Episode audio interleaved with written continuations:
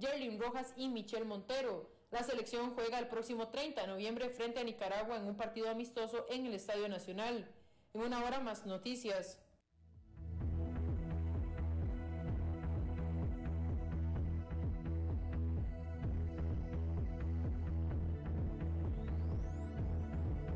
Noticias cada hora en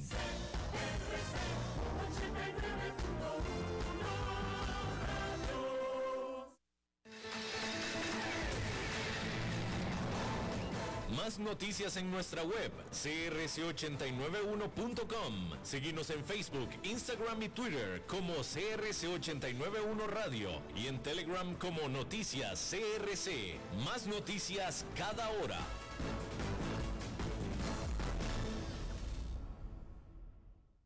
CRC 89.1 Radio y Cadena Radial Costarricense no se hacen responsables por las opiniones emitidas en este programa.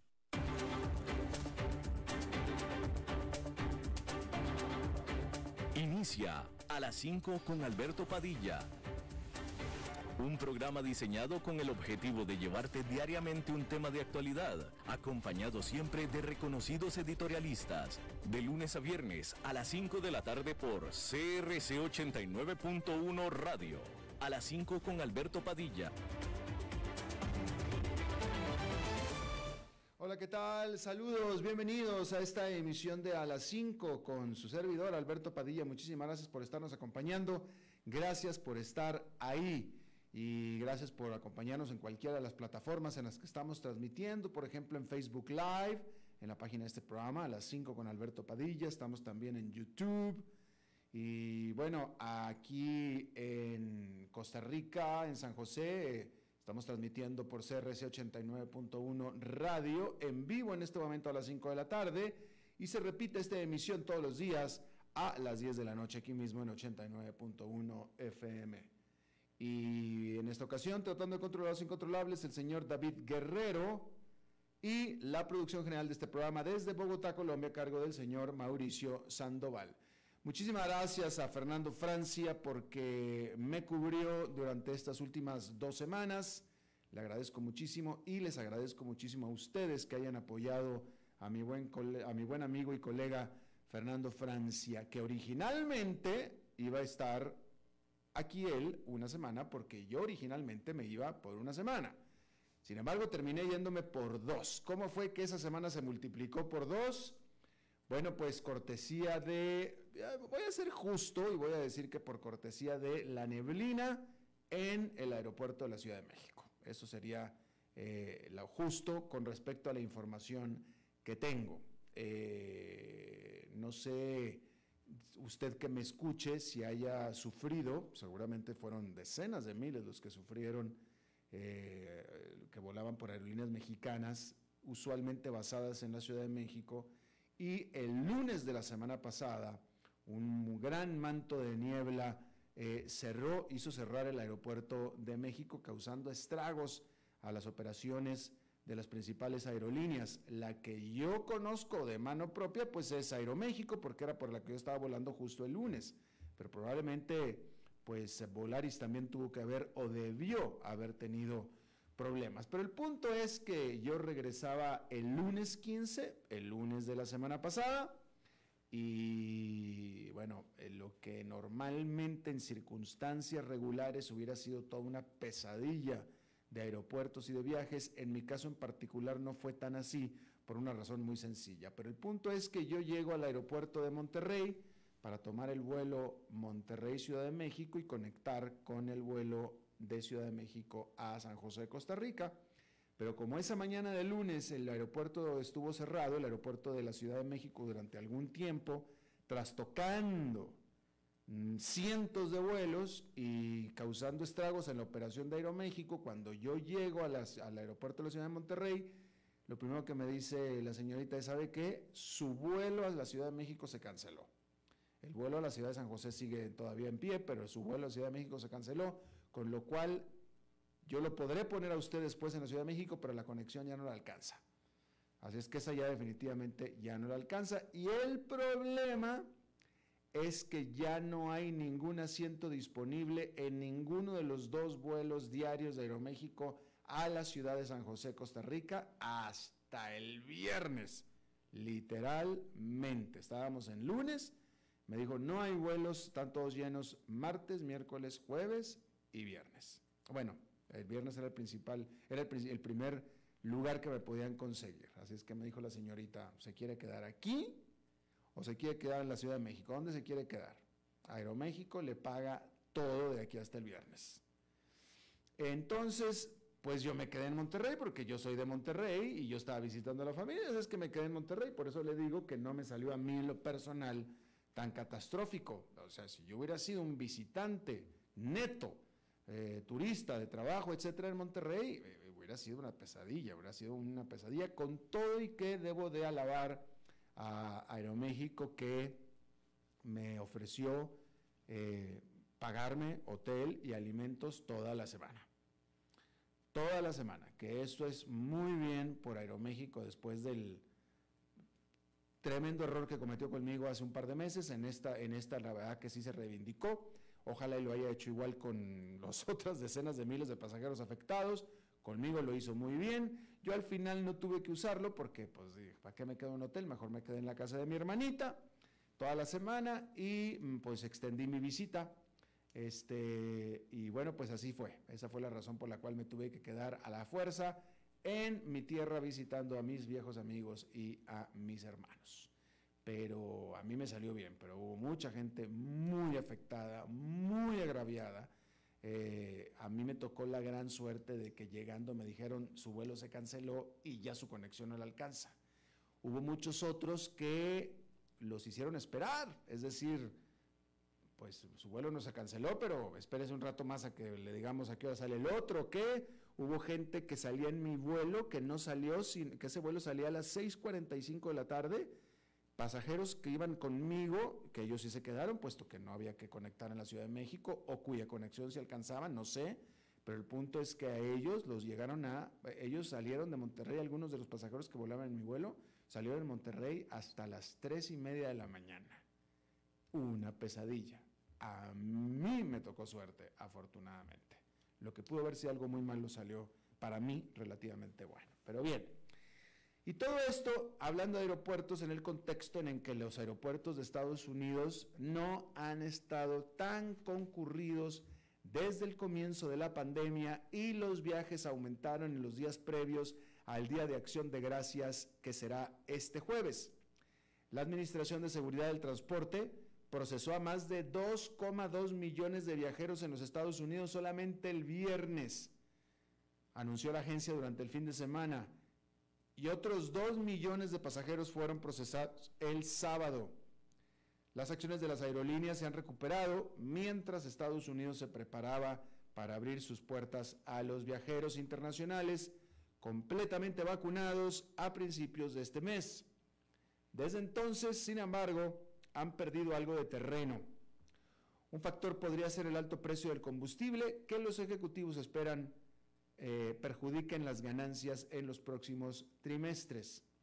Pero a los inversionistas también les preocupa el regreso de las restricciones de COVID-19 en Europa a medida que aumentan los casos en la región. Típicamente esta semana, que es la semana de Thanksgiving, es la semana de más viajes en Estados Unidos. Déjeme le digo que este eh, feriado, esta, esta celebración, la, celebración del Día de Acción de Gracias, es una celebración bien linda, la verdad. ¿eh? ¿eh? todos los extranjeros que llegan a vivir a Estados Unidos la adoptan y la adoptan con mucho entusiasmo. Definitivamente los hispanos que viven en Estados Unidos adoptan el Día de Acción de Gracias como propio y lo celebran y se celebra por el resto del tiempo.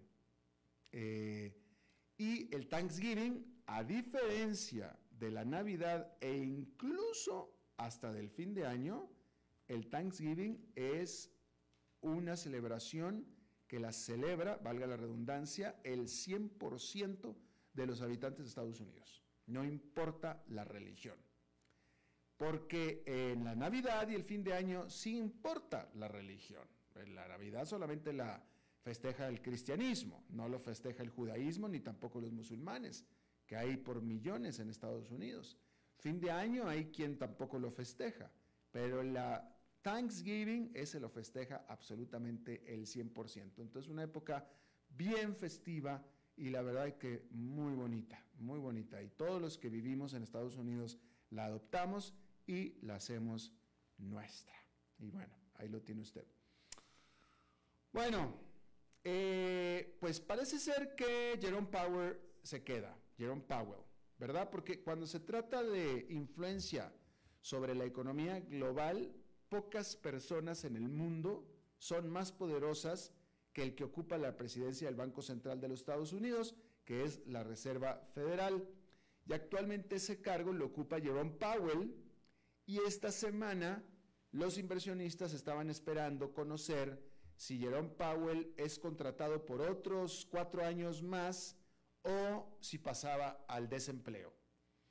En cualquier momento se esperaba si el presidente Joe Biden iba a anunciar eh, la decisión sobre quién debe liderar a la Reserva Federal. Bueno, de última hora le eh, digo que, eh, Joe Biden, el presidente de Estados Unidos, volvió o nominó, mejor dicho, nominó a Jerome Powell para que se quede en la Reserva Federal. Y digo nominó porque al final va a ser autorización del Senado de los Estados Unidos. Pero ya por lo pronto cuenta con la bendición del presidente y que típicamente, típicamente el Senado no deberá tener ningún problema, sobre todo en este Senado dominado por los republicanos y siendo que Powell es un republicano que fue designado por el expresidente Donald Trump y él ha dirigido la economía de Estados Unidos pues hasta ahora exitosamente a través de la pandemia del COVID-19 y también la primera parte de la recuperación económica, desatando cantidades de estímulos sin precedentes para ayudar a evitar una recesión aún más profunda que la que hubo. Y Powell pues es un rostro ya familiar y Wall Street siempre creyó que es más probable que se le pida o que se le iba a pedir que se quedara, ¿sí? Aunque había algunas dudas, porque había detractores. Por ejemplo, el viernes, senadores demócratas, Sheldon Whitehouse y Jeff Merkley, habían criticado las credenciales climáticas de Powell, argumentando que se niega a reconocer el cambio climático como una amenaza económica sistémica y urgente mientras que la poderosa senadora Elizabeth Warren había calificado ya a Powell de hombre peligroso para liderar la Fed debido a su historial en la regulación de Wall Street. Y luego también recientemente hubo este escándalo sobre ética que eh, provocó que la Fed cambiara sus reglas de inversiones por parte de los altos funcionarios, de cómo ellos invierten su dinero personal, y eso pues también había erosionado un poco el apoyo a Powell. Empezó entonces a barajarse el nombre de Lyle Brainard, quien actualmente se desempeña como gobernadora de la Junta de la Fed y era vista como la principal alternativa a Jerome Powell. Eh, y pues bueno, pero sin embargo Powell todos tenía mucho apoyo, como estábamos diciendo, ¿no? Eh, y pues al final el consenso siempre fue del mercado que lo más seguro es que Powell se quedaba y bueno, pues de nuevo ya Joe Biden dijo que por él que se quede. Nada más falta la rúbrica del Senado, la cual de nuevo no debería de ser mayor problema. Bien, vamos a hablar de empresas y vamos a decir y hablar sobre el reciente anuncio de la cadena de farmacias CVS de que cerraría o que va a cerrar 900 de sus establecimientos en los próximos tres años, que es alrededor del 10% con los que cuenta. Y pues este anuncio puede haber tomado desprevenidos a algunos inversionistas porque pues no se suponía que le estaba yendo realmente bien a CVS en este momento es que no ha ido mucha gente a las farmacias durante la pandemia para abastecerse de desinfectante para manos, toallitas de limpieza y papel higiénico. Y aparte, ¿qué, pasa con todas esas visitas, millones que recibe las eh, farmacias de CVS para la gente que se va a vacunar de COVID-19 y que además se queda para hacer alguna comprita también? Pues bueno, en realidad los cierres no deberían de ser una sorpresa. Se trata tan solo de los últimos movimientos en la prolongada contracción del sector de farmacias minoristas de los Estados Unidos. El hecho es que CVS y las rivales Walgreens y Rite Aid llevan años cerrando tiendas, mientras que las farmacias independientes se han visto presionadas por los actores más importantes, como los que acabo de mencionar. CVS cerró 244 tiendas entre el 2018 y 2020 pero todavía tiene más de 9.900 ubicaciones. Eso es más que Walmart, Target, Kroger y Costco juntos. CBS también ha estado renovando su estrategia minorista para centrarse en el cuidado de la salud, que es mucho más rentable que estar vendiendo Kleenex y cepillos de dientes.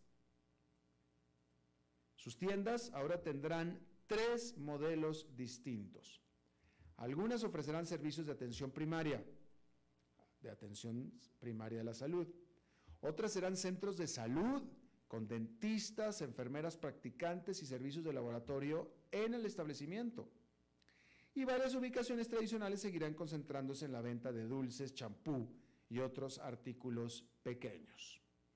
Sin embargo, la decisión empresarial puede tener un costo social porque el cierre de farmacias puede perjudicar a las comunidades locales, dificultando el acceso de las personas a los medicamentos y otras necesidades básicas. Bueno, y hablando de otro gran nombre comercial, hay que decir que en la primavera del 2020, es decir, del año pasado, en las profundidades de los confinamientos por el coronavirus, los inversionistas no podían deshacerse de las acciones de Macy's lo suficientemente rápido. Las acciones de esta cadena de tiendas departamentales cayeron hasta 4 dólares 38 centavos cada una. 4 con 38. Pero eso fue entonces. El jueves pasado, las acciones de Macy's explotaron un 21% después de que la compañía reportara ganancias mejores a las esperadas. Y eso hizo elevar el precio de la acción para lo que va del año a más de 230%. Y hoy en día, ¿se acuerda? En la, primera del año, en la primavera del año pasado costaban 4.38. Hoy en día una acción de Macy's cuesta 37 dólares con 37 centavos. 37, 37. Una vez en desgracia, a medida que aumentaron los cierres de centros comerciales y las restricciones del coronavirus, mantuvieron todo esto a la gente en la casa y los grandes almacenes pues están volviendo a encontrar el amor de Wall Street después de todo aquello. Por ejemplo, las acciones de Coles subieron un 11% el jueves después de que reportara buenas ganancias. La acción de Coles ha recuperado un 54% este año. ¿Usted ha ido a Dillard's? Bueno, las acciones de Dillard se han disparado más de 480%. ¿Cómo así? Bueno, pues primero el gasto de los consumidores se ha disparado. Los compradores dicen que están preocupados por la inflación, pero continúan desembolsando para comprar artículos que dejaron atrás el año pasado. Macy's, que es la cadena de tiendas por departamentos más grande de Estados Unidos, registró un aumento del 36% de sus ingresos año tras año, al estar los consumidores comprando trajes, maletas y vestidos hechos a la medida. La empresa dijo que el consumidor está sano y que espera que continúe la fuerte demanda, particularmente a medida que la gente regrese físicamente a sus oficinas.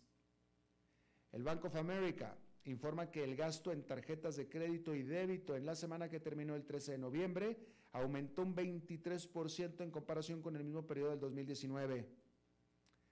Parte de ese aumento se debe a los precios más altos según los analistas del banco. Analistas señalan que Macy's comenzó a prever y planificar los conflictos en las cadenas de suministro a fines del año pasado. Y eso lo coloca en una buena posición para aprovechar la época de compras navideñas de este año. Los grandes almacenes también han cerrado ubicaciones que no estaban funcionando bien durante los últimos años. La firma de investigación CoStar dijo que los minoristas anunciaron planes para cerrar más de 11.100 tiendas en el 2020, que es un récord histórico. En febrero del 2020, Macy's dijo que cerraría 125 tiendas para el 2023. También los inversionistas están aplaudiendo la estrategia digital de Macy's. Las ventas en línea aumentaron un 49% el último trimestre en comparación con el 2019. Con la compañía realizando inversiones significativamente en su aplicación para compras en línea. Macy's también planea lanzar un mercado digital en la segunda mitad del 2022 que, que incluirá a vendedores externos. El anuncio se produce cuando la empresa se enfrenta a la presión de un inversionista activista para escindir su negocio de comercio electrónico, justo como lo hizo ya Saks Fifth Avenue. Pero hay que decir que no todo el mundo es un converso de Macy's. Según Refinitiv, solo tres analistas de Wall Street tienen recomendaciones de compra para las acciones de Macy's, mientras que nueve son neutrales y cinco están aconsejando a los clientes vender, deshacerse de las acciones de Macy's. En una nota esta semana, el Bank of America dijo que a pesar del trimestre sólido, todavía no es optimista sobre Macy's, dada nuestra opinión de que los grandes almacenes enfrentan problemas estructurales a largo plazo. Por cierto que ya que estamos hablando de tiendas departamentales, Target, Target anunció que no va a volver a abrir nunca más el Día de Acción de Gracias, en Thanksgiving. No Target, una de las mayores comerciales de Estados Unidos, que todas, mire, todas cerraron en Thanksgiving el año pasado por la pandemia. Todas. Muchas este año anunciaron que tampoco van a abrir ese jueves de Thanksgiving. Hay que recordar que la famosa venta del Viernes Negro empieza el jueves en la noche hacia el viernes, ¿sí? Bueno, pues Target dijo que escuchando a sus empleados, que los empleados le dijeron pues que ellos preferían pasarla con sus familias en Thanksgiving, la empresa dijo que por política ya nunca más va a volver a abrir en jueves de Thanksgiving. Ahí lo tiene usted. Bueno, cambiando de tema, Catherine Tai, la representante comercial de la administración Biden, o la representante comercial de los Estados Unidos, concluyó este lunes en Delhi una gira por Asia. Delhi, la capital de la India. En el 2009, India y Estados Unidos habían inaugurado un foro de política comercial, pero dejaron de realizarlo en el 2018. Y ahora se están reuniendo con renovado entusiasmo. El comercio entre los países, estos dos grandes países, ha ido galopando, a pesar, eso sí, de un par de comprensibles interrupciones, y se ha multiplicado por siete en los últimos 20 años. Sin embargo, ambas partes ven un margen sustancial para mejora. Algunos estadounidenses incluso murmuran de un acuerdo de libre comercio entre India y Estados Unidos. Y China es quien proporciona el obvio impulso a estas relaciones binacionales. Porque el lento ardor de una alianza estratégica entre la India y Estados Unidos se ha encendido a medida que el segundo y tercer país más poblado del mundo se enfrentan a este rival común. Es decir, India y Estados Unidos se enfrentan al rival común que es China. La pandemia ha hecho que ambos estén ansiosos por construir cadenas de suministros que dependan menos de China.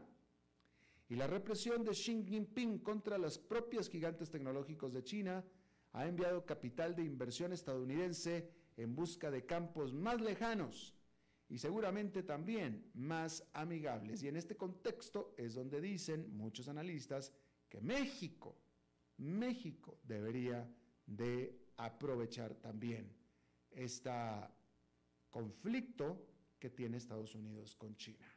La pregunta es si México está aprovechando. Yo creo que no del todo, definitivamente, no del todo.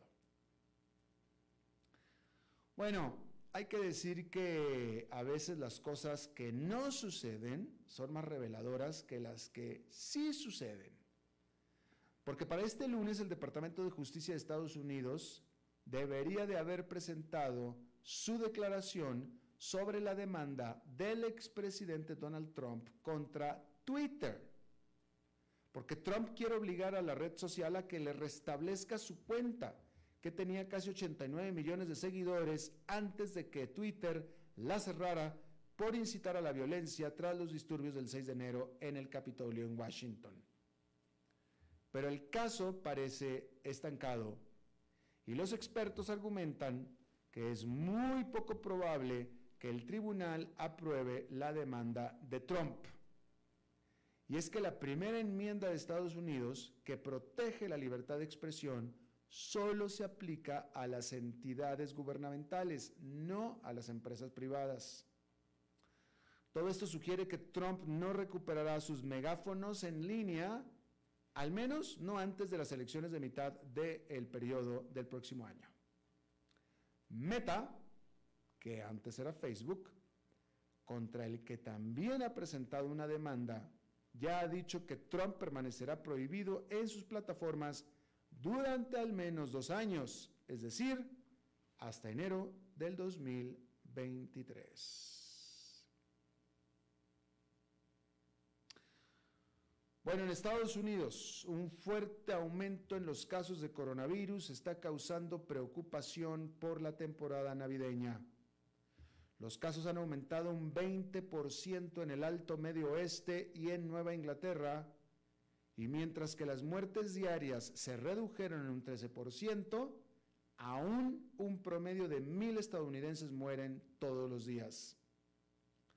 La directora de la CDC, Rochelle Walensky, dijo que a medida que nos acercamos a la temporada de vacaciones e invierno, ahora es el momento de pensar en la protección para nosotros y nuestras familias. La CDC, que es el Centro de Control de Enfermedades, recomienda vacunas de refuerzo para quienes tienen un mayor riesgo de contraer COVID-19 y enfatizando que las personas no vacunadas deben recibir la vacuna lo antes posible para estar completamente protegidas antes de las vacaciones de invierno. Mientras tanto, este fin de semana, decenas de miles de personas salieron a las calles en Bruselas, Bélgica y en toda Europa para protestar contra los nuevos confinamientos anti-COVID. Los manifestantes lanzaron fuegos artificiales a la policía, que utilizó gases lacrimógenos y cañones de agua para dispersar a la multitud. En Rotterdam, Países Bajos, las protestas contra el bloqueo se tornaron violentas cuando la policía disparó para advertir a los manifestantes. Escenas similares se desarrollaron en Austria, Croacia e Italia, después de que los gobiernos también anunciaran nuevas medidas de bloqueo. La Organización Mundial para la Salud ha advertido que el actual aumento de coronavirus en Europa podría provocar miles de muertes más. Bueno, allá en Nueva York, en lo que será una semana de baja operatividad o baja operación, porque es una semana feriada, el índice industrial Dow Jones quedó con una ganancia marginal de 0,05%. El Nasdaq Composite subió, no, el Nasdaq Composite bajó 1,26% y el Standard Poor's 500 también con una pérdida de 0,32%. Vamos a hacer nuestra pausa y vamos a regresar con nuestra entrevista de hoy. A las 5 con Alberto Padilla por CRC 89.1 Radio. Compartamos otra vez la alegría de jugar juntos, porque el gordo navideño se juega este 19 de diciembre.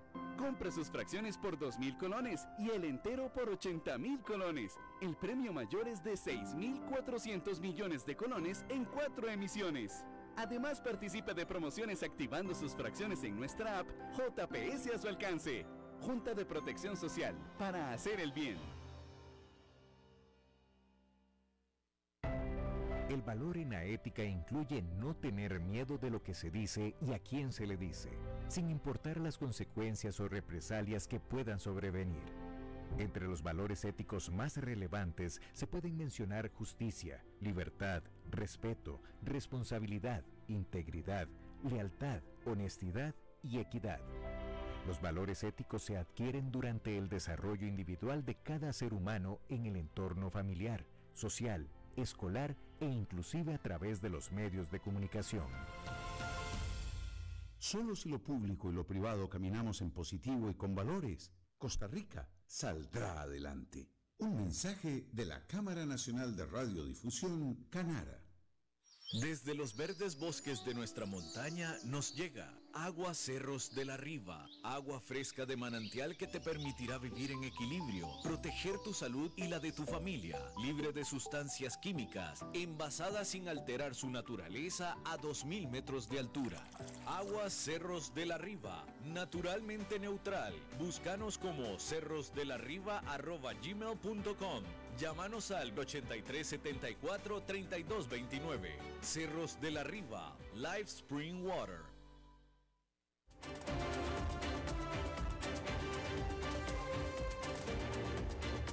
Seguimos escuchando a las 5 con Alberto Padilla.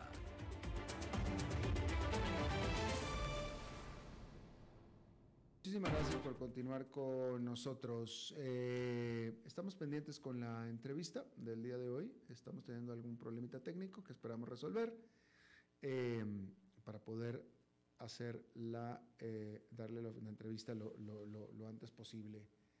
Y bueno, comentarle que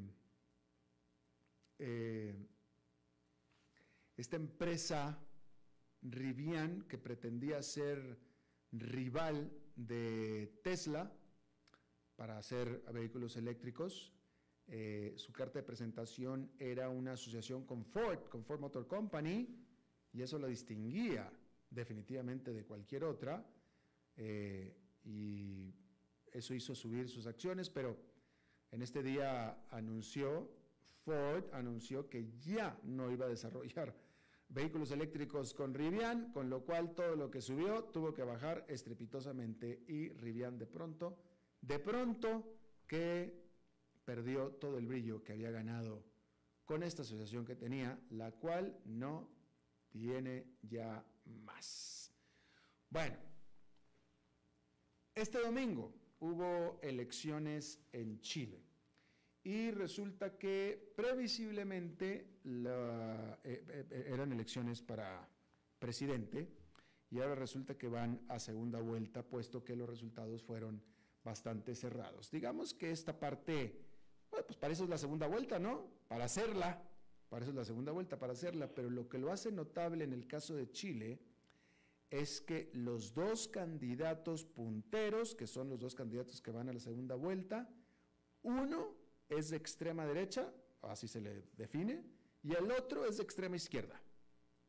Lo que entonces eh, refleja una polarización de, eh, pues de las preferencias políticas, vamos a decirlo así preliminarmente, entre los chilenos, y de nuevo subraya la fuerte división que hay en este país, porque son dos candidatos de corte totalmente opuesto, totalmente polar. Yo le agradezco muchísimo a Guillermo Holzman, él es analista político, consultor internacional y catedrático de la Universidad de Valparaíso, que esté con nosotros. Muchísimas gracias, Guillermo. ¿Qué tal, Alberto? Un agrado saludarte digamos, y poder compartir contigo digamos, en este programa. Gracias. ¿Es apropiado llamar a uno de extrema derecha y al otro de extrema izquierda? Eh, yo diría que no. La, para la realidad que pasa en Chile, eso no es lo correcto. Tenemos un candidato de izquierda que está, eh, tiene 35 años, es nuevo en política, es diputado, ¿ah? representa, o por lo menos digamos, como candidato presidencial a una diversidad de movimientos de izquierda de diferente tipo, progresistas, alternativos, y donde también está el Partido Comunista, ¿ah? y que de, alguna forma sus ejes son ir contra el modelo neoliberal, hacer una modificación estructural dentro de Chile, ¿ah? y probablemente por eso tiene el, título de ultra izquierda. Y por otro lado está José Antonio Caz, que es un, es un abogado con esta, ya su segunda incursión como candidato presidencial, eh, él es conservador, es pro, pro, mercado, defiende el modelo neoliberal, tiene un cierto déjà vu con Pinochet. Y es ahí donde viene su categoría de ultraderecha, pensando que todavía hay una centro derecha y una centro izquierda acá en Chile que, que ha sacado una buena representación en la elección del Congreso, pero que definitivamente los candidatos presidenciales aparecen en las antípodas de nuestra línea ideológica actualmente en Chile. Ajá, eh, ¿alguno de estos candidatos es del partido oficialista? digamos, eh, no, ninguno de los dos del partido oficialista. Hoy día el gobierno está en una situación de aislamiento, me atrevería a decir, con muy baja eh, digamos, adhesión en los sondeos de opinión, que está variando entre el 15, entre el 12 y el 18%, dependiendo del mes, ¿ah? y que hoy día está jugando, bueno, sus últimos meses antes de entregar el poder el próximo 11 de marzo. Claro. Ahora, al margen de quien quede si de derecha o izquierda, va a estar supeditado a la nueva constitución, la cual apenas se está elaborando. Exactamente, una convención constituyente que está compuesta por 155 miembros y con paridad de género e inclusión de cupos reservados para los pueblos originarios. El resultado de este trabajo, esta convención constituyente, debería estar entregándose en el mes de julio del próximo año, si se cumplen todos los plazos, y después de eso ser sometida a un plebiscito de salida con voto obligatorio para aprobarla o rechazarla. Eh, entonces, ¿hasta qué punto sería prudente o verdad decir no importa quién quede de presidente, lo que importa es que quede de la Constitución? Yo creo que son dos momentos distintos. Por una parte, sí, la, Constitución es, fue la salida a una crisis institucional que se vive en, octubre y que se remarca el 25 de octubre con una marcha eh, multitudinaria en, Chile que lleva a un acuerdo por la paz social y nueva constitución como salida de esa crisis política institucional. En esa perspectiva, lo que se quiere, lo que se quería superar es el tema de la desigualdad, que ya era un tema a nivel mundial en muchos países, y acá en Chile toma ribetes no solamente violentos, sino que también sociales, con una demanda que se considera legítima. De ahí en adelante queda instalada la idea de cambio y transformación.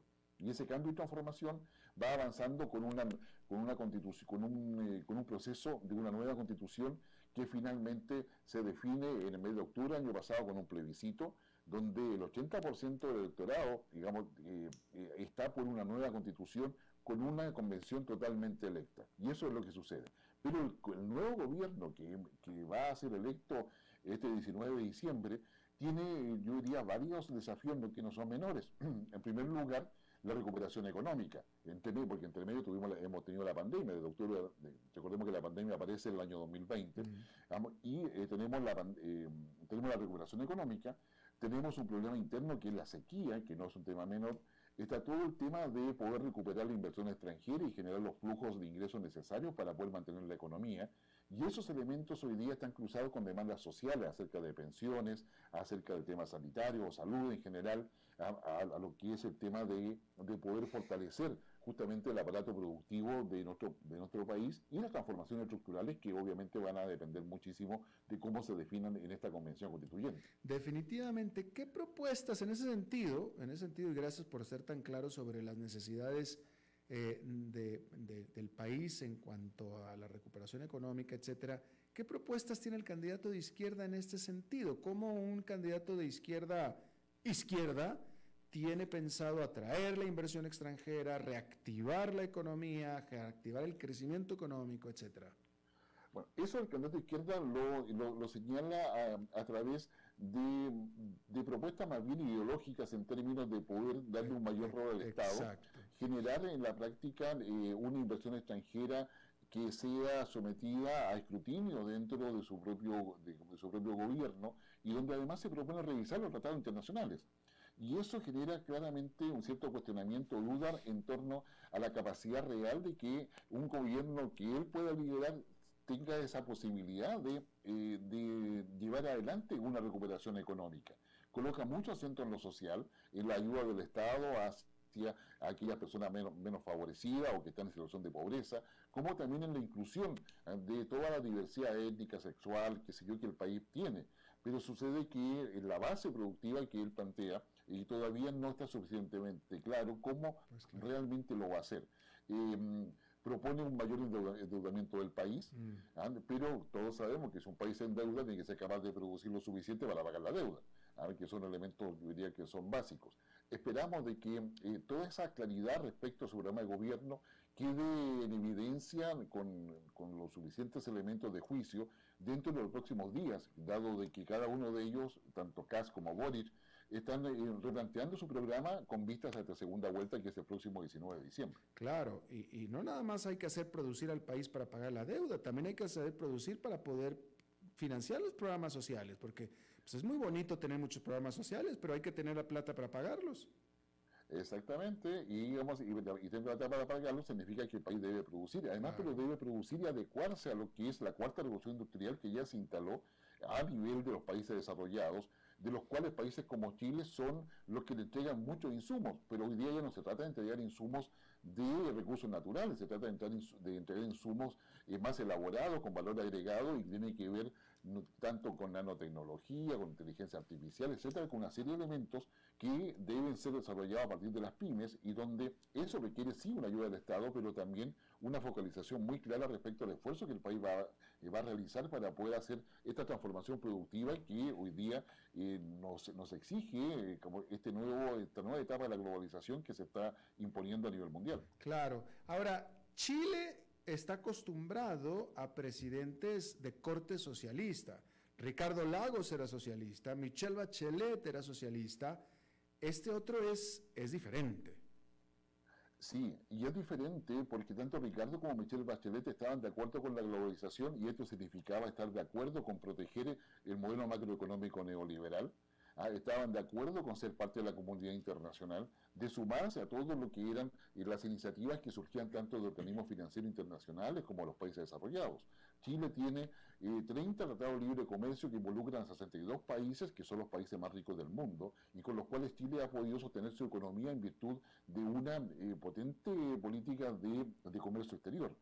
Ahora, digamos, Gabriel Boric digamos, quiere revisar los tratados, Gabriel Boris quiere aumentar el, eh, la capacidad del Estado para poder generar ayudas sociales y obviamente esos elementos lo distancian completamente de lo que eran los partidos que apoyaban a Lagos y a Michelle Bachelet.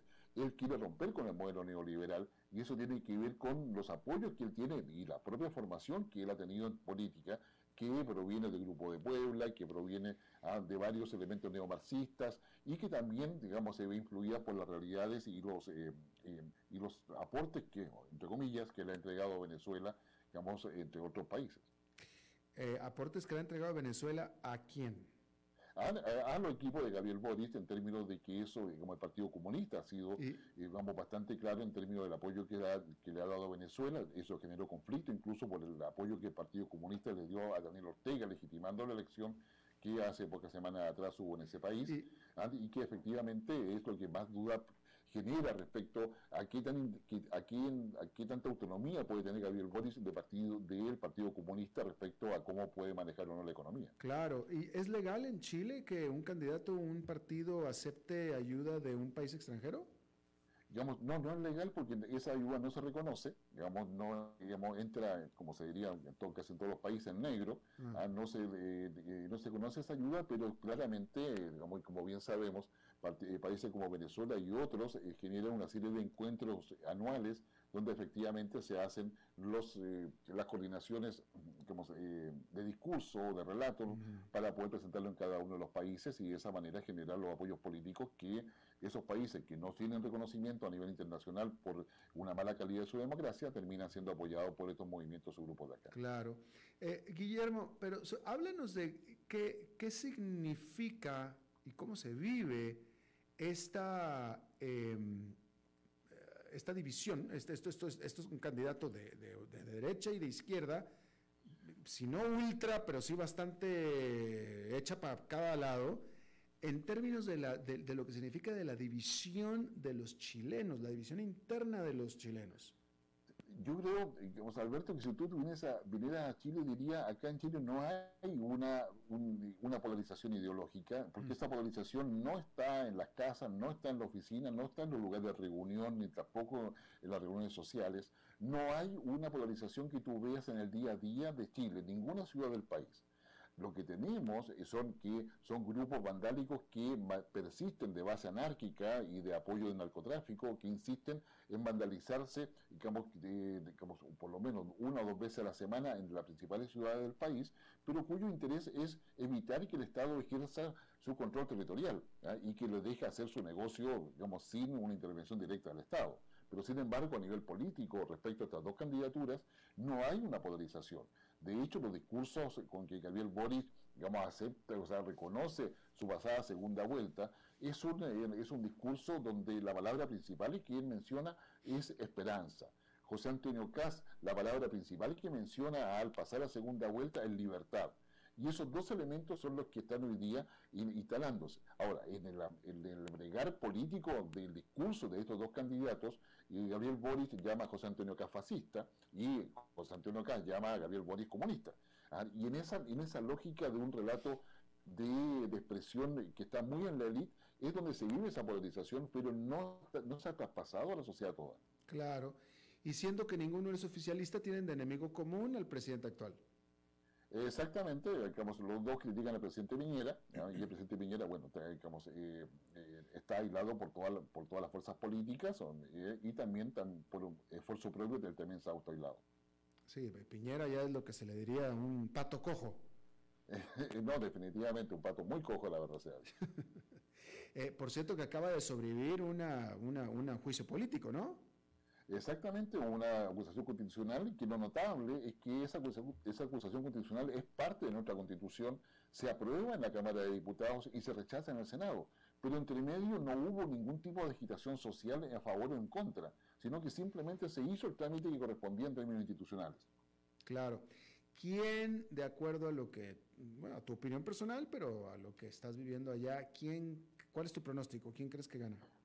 hoy día, digamos, cuando estamos nosotros conversando, tiene mayor probabilidad de triunfar José Antonio Cas. Yo diría por dos argumentos. Eh, primero es el que saca el 28,7% de los votos, eh, detrás, con 25% viene eh, el Boric, y normalmente en Chile es el que gana la, primera vuelta también triunfa en la segunda, que probablemente no aplica completamente a esta, al momento actual que está viviendo Chile, pero sería un primer argumento considerando de que ninguno de los dos hasta ahora ha desplegado sus nuevas propuestas programáticas, que la tienen que adecuar para poder buscar el voto que le falta y triunfar en la segunda vuelta. Y el segundo elemento es que José Antonio Caz eh, es mucho más concreto en lo que está proponiendo.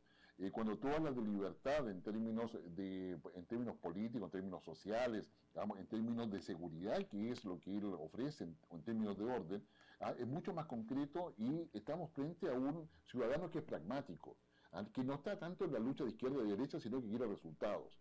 Y lo que está proponiendo Gabriel Boris es esperanza, pero la esperanza muchas veces es parte de nuestros sueños y no de nuestras realidades. ¿ah? Y eso le falta todavía darle una bajada concreta para que pueda enganchar con ese electorado al cual quiere aspirar y que lo elija el próximo 19 de diciembre. Claro. Eh, por último, ¿cómo fue la tendencia, a tendencia para ir a votar?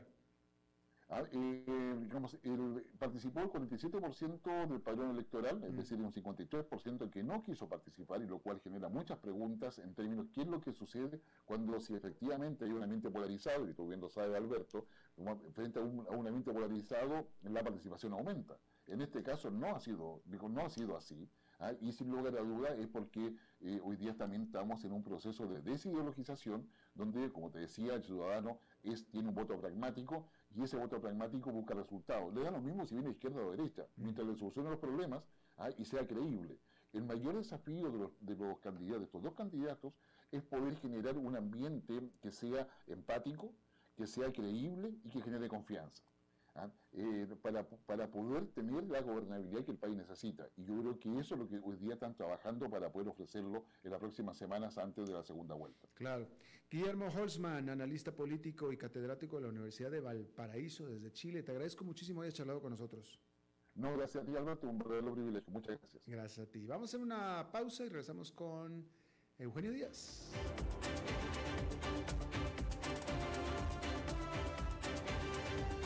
Las 5 con Alberto Padilla por CRC 89.1 Radio.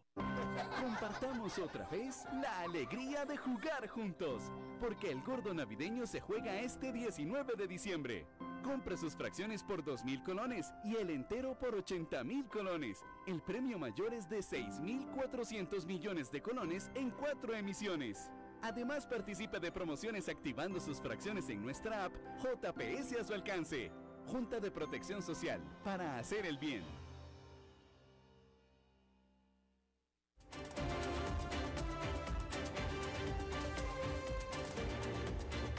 Seguimos escuchando a las 5 con Alberto Padilla. Bueno, el lunes y los lunes toca hablar de bienes raíces con el experto en bienes raíces, Eugenio Díaz. Alberto, buenas tardes, ¿cómo te va? Saludos a ti y a todos los radioescuchas de, de este programa a las 5 con Alberto Padilla. Bueno, les quiero comentar que el día de hoy en esta sección del sector inmobiliario y los bienes raíces, les quiero comentar que viene la tecnología muy fuerte, cada vez mayor, y sobre todo las que hemos vivido en las últimas tres décadas, que cada vez se ha intensificado más la tecnología para los hogares, la tecnología para las casas de habitación y para las oficinas.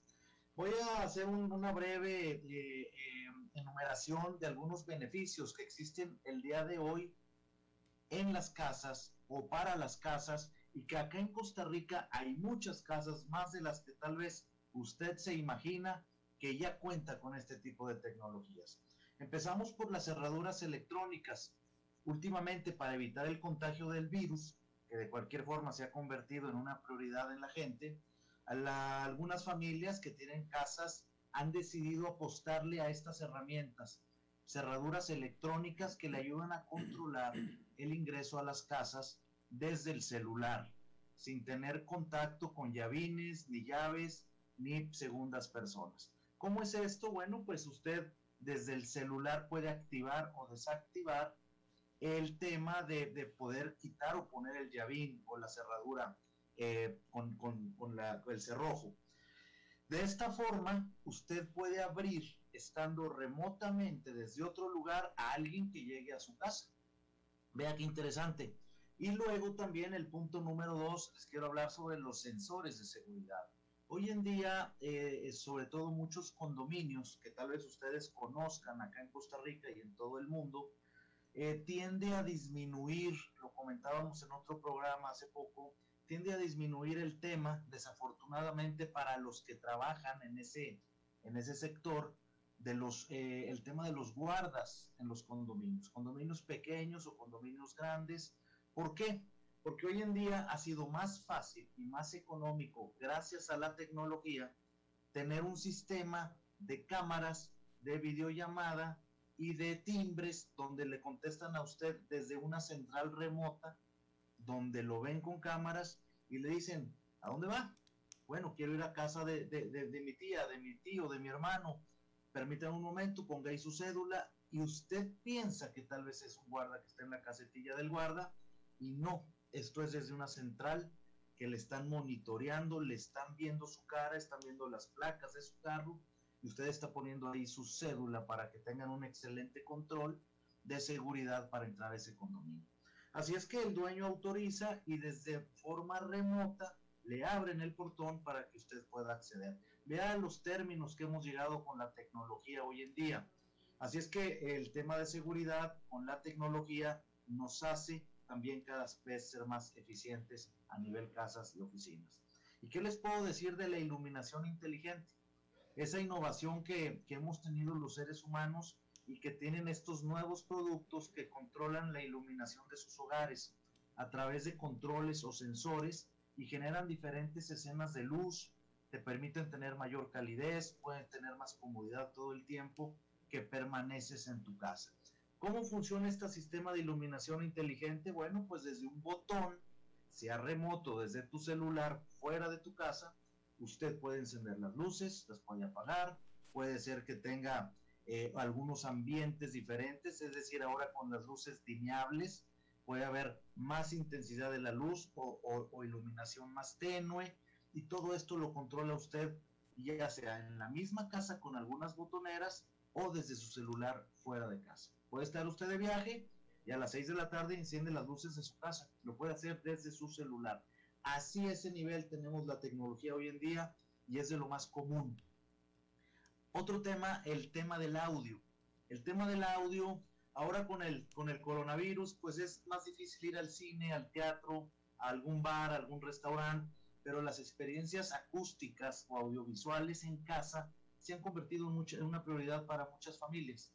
El Netflix, o bien un buen sistema de sonido donde usted igual mediante software y tecnologías puede controlar desde diferentes medios en qué lugar de la casa puede tener música ambiental o música fuerte o música baja. Es el sistema de audio que hoy en día más de las casas que usted cree en Costa Rica tienen este tipo de tecnología. Las cortinas automatizadas, no sé si lo sepan algunos de nuestros eh, radioescuchas, muchos sí lo sabrán, pero las cortinas hoy en día, una gran cantidad de casas se abren desde un control remoto. Así como usted enciende la pantalla de televisión, con un botón puede abrir o cerrar las cortinas. Y eso lo puede hacer estando en casa o también desde afuera. Así es que todo este tipo de cosas que vienen a, a hacernos más fácil la vida es la tecnología que tenemos en todos los países casi de este, de este mundo.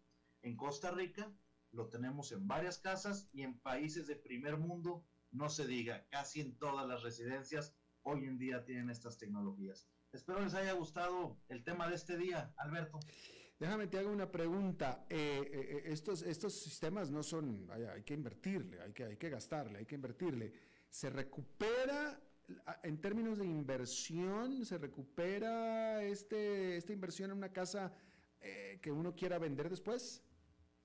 Mira, qué buena pregunta y te lo digo ah, eh, con, toda la, la, experiencia porque lo hemos vivido. Resulta ser que este tipo de tecnologías tienen su costo, pero no son demasiado caras, no son inaccesibles. Más bien es más beneficio el que le da vía precio, valor y plusvalía a una casa que lo que usted invierte. Así es que no lo deje pasar. Ahora los encuentra casi en cualquier eh, tienda de autoservicio, de, estas que venden eh, insumos para casa, no lo deje pasar, usted le invierte no tanto y su casa toma un valor más adecuado. Muy bien, este, ¿tu programa? Mi programa es el programa Club Inmobiliario que se transmite todos los sábados por esta misma emisora, 89.1, los sábados de 1 a 2 de la tarde, donde hablamos única y exclusivamente del sector inmobiliario y de los bienes raíces. Los invito a todos ustedes a seguirnos todos los sábados de 1 a 2, Club Inmobiliario. Bueno, Eugenio Díaz, muchísimas gracias. A ti, Alberto, y feliz semana para todos. Igualmente. Bueno, pues eso es todo lo que tenemos por esta emisión de A las 5 con su servidor Alberto Padilla. Muchísimas gracias por habernos acompañado. Espero que termine su día en buena nota, en buen tono. Y nosotros nos reencontramos en 23, en 23 horas. Que la pase muy bien.